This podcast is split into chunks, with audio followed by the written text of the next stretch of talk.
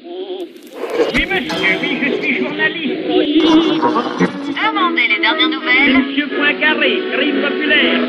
Mesdames, Messieurs, 1914, dernière nouvelle. Vous allez voir. Éric Bataillon. Georges Legagneux s'est tué en bouclant la boucle. Le matin de ce 7 juillet 1914 rapporte que le fameux aviateur est tombé hier dans la Loire alors qu'on l'avait engagé pour animer de ses cascades aériennes la foire de Saumur. Son dernier looping lui a été fatal. Lyrique, le journal ajoute que dans la légende de l'aviation, l'aviateur représentait le peuple. Il en avait le courage tranquille et l'ingéniosité gamine, écrit le journal populaire. La mort brutale de Legagneux fait également la première page du Petit Parisien.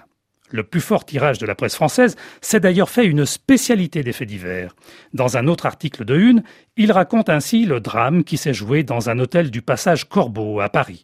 Un artisan fumiste de 23 ans s'était présenté seul dans l'hôtel pour y louer une chambre sous un nom d'emprunt. Plus tard, il était revenu à l'hôtel en compagnie d'un ami plombier de 5 ans son cadet. Les deux hommes avaient alors demandé une chambre éclairée au gaz.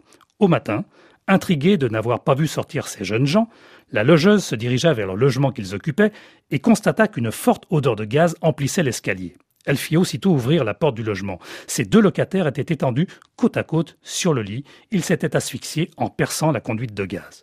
Une feuille de papier était exposée bien en évidence avec ces mots Je me suicide parce que je trouve ce monde idiot.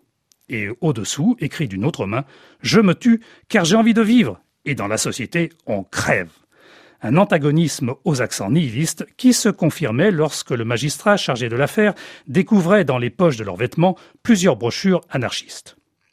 Le geste des deux jeunes gens n'est pas rare. Il y a 10 000 suicides en France chaque année, 12 000 en Allemagne. Mais de part et d'autre du Rhin, ces suicides concernent majoritairement des femmes ou des plus de 60 ans, par pendaison ou par noyade. Cette fois, il s'agit de jeunes gens qui utilisent le gaz. Comment l'expliquer?